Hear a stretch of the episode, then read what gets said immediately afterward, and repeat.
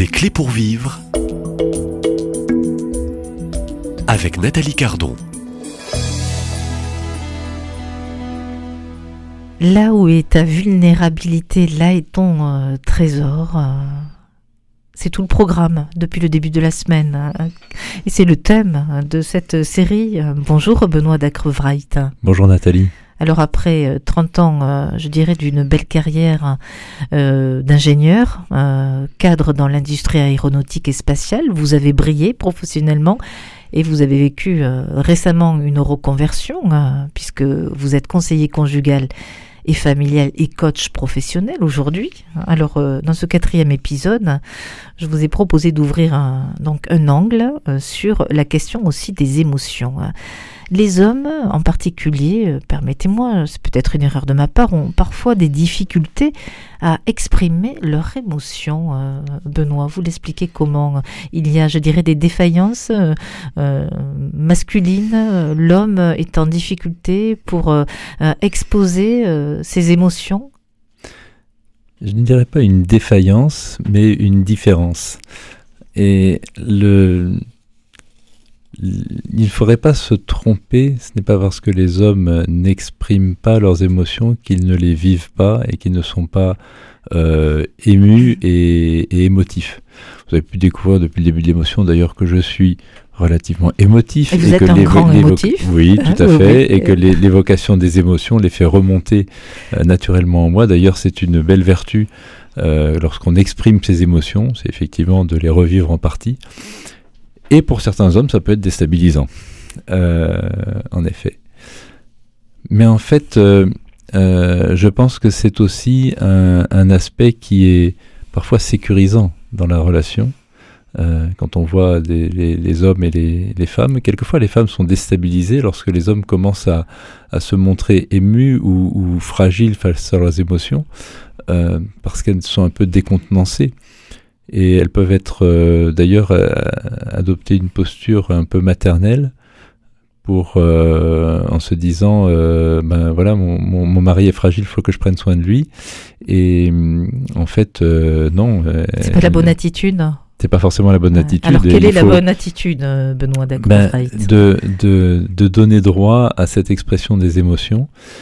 Alors, la plupart du temps, la, la femme, elle est plutôt dans l'attente que l'homme ose enfin exprimer ses émotions, parce que euh, l'homme les garde euh, bien, bien, bien enfouies et, ne les laisse pas s'exprimer pour deux raisons. D'abord, euh, c'est perçu comme un, lieu d'insécurité, en fait, parce que ça oblige un peu au lâcher prise. Et finalement, si on, laisse, si on se laisse aller à ses émotions, on perd le contrôle. Donc il y a, un sentiment de perte de contrôle, et puis euh, un sentiment que euh, l'émotion est mauvaise conseillère. Donc finalement, s'il faut euh, échanger avec quelqu'un d'autre, prendre des décisions, faire des choix, le mieux c'est de prendre du recul, de laisser les émotions de côté et de regarder les choses rationnellement. Et en fait, c'est louable dans un, dans un objectif, euh, pour être objectif justement, pour pouvoir faire des choix, mais en fait c'est une profonde erreur, parce que l'émotion, elle nous dit quelque chose. Et consentir à ce que les émotions nous disent quelque chose et qu'elles aient euh, besoin d'être exprimées pour justement pouvoir euh, euh, utiliser euh, ce matériau, euh, bah, c'est important.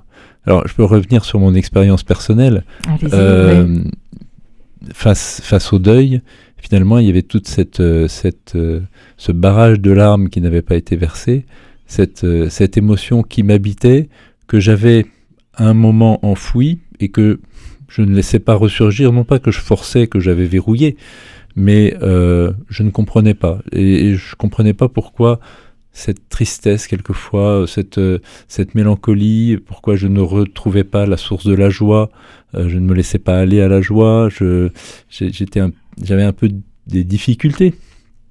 Et euh, mais quel est le rôle de la tristesse? À quoi ça sert? C'est quand même c'est, c'est, c'est quand même terrible ce, ce- cette grisaille euh, d'être confronté à, à cette déprime. euh, Il y a du négatif dans la tristesse. À quoi ça sert?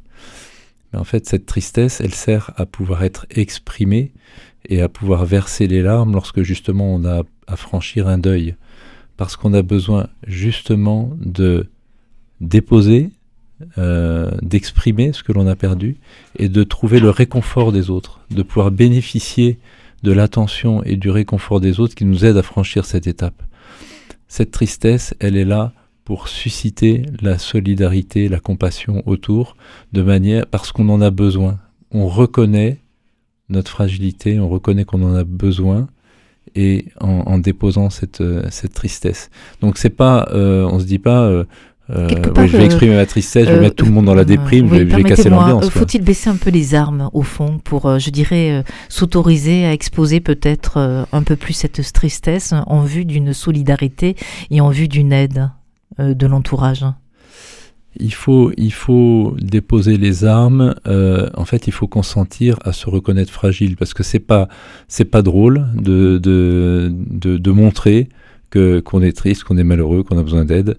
Euh, c'est plus confortable de, s'affirmer, de s'affirmer comme étant fort, comme étant euh, solide, euh, etc. Puis performant. enfin, c'est la société d'aujourd'hui demande justement des profils d'hommes et de femmes fortes hein, et un peu oui, oui, très performants et brillants. Tout, tout, à fait. On, on, y reviendra, mais la, la euh, en effet, ce, besoin de, se sentir fort et surtout de ne pas se sentir euh, fragile face à l'autre, euh, quelquefois avec un, bon sentiment en disant je ne veux pas peser sur l'autre, je ne veux pas imposer ma tristesse à l'autre, je vais pas, je vais pas plomber l'ambiance.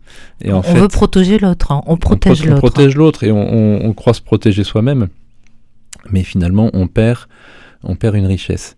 Et donc ça, c'est pour la tristesse. Et pour les autres émotions, c'est pareil. Et, l'émotion de, colère ou l'émotion de, de peur, elles sont euh, perçues comme négatives. La, la, euh,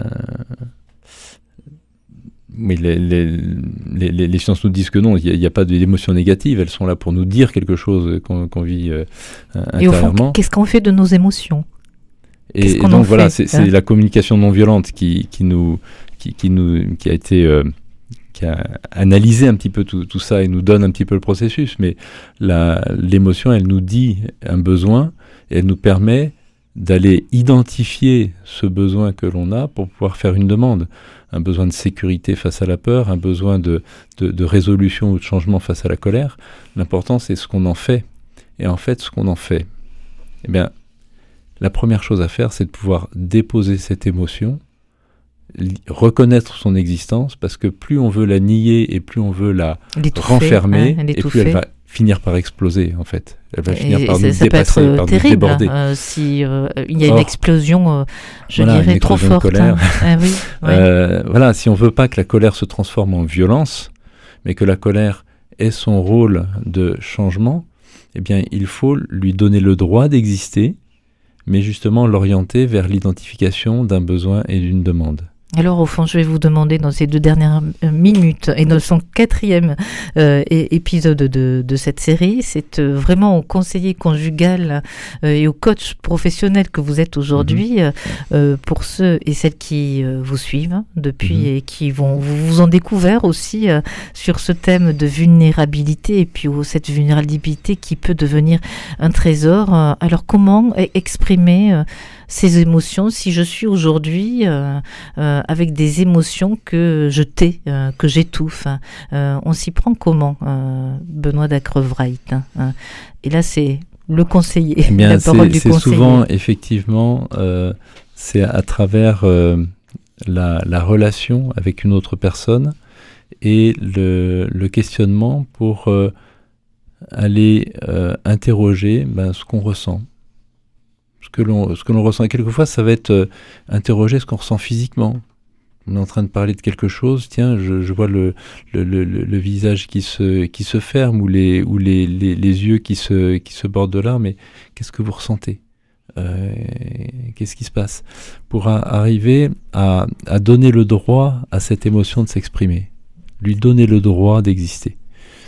Euh, et c'est la première chose à faire, c'est juste d'accueillir l'émotion et, et dire mais voilà, déposer qu'est-ce qui se, qu'est-ce que vous êtes en train de, vivre, parce que à travers cette émotion, on va pouvoir à ce moment-là, la, personne va être accueillie avec l'émotion qu'elle porte, elle va pouvoir cheminer et surtout euh, permettre à deux, deux époux euh, face à face de, de percevoir l'émotion. leur difficulté, c'est souvent qu'ils sont tous les deux dans des émotions extrêmes, parfois opposés ou en tout cas euh, incompatibles et, que euh, leur émotion euh, rend difficile l'écoute de l'émotion de l'autre.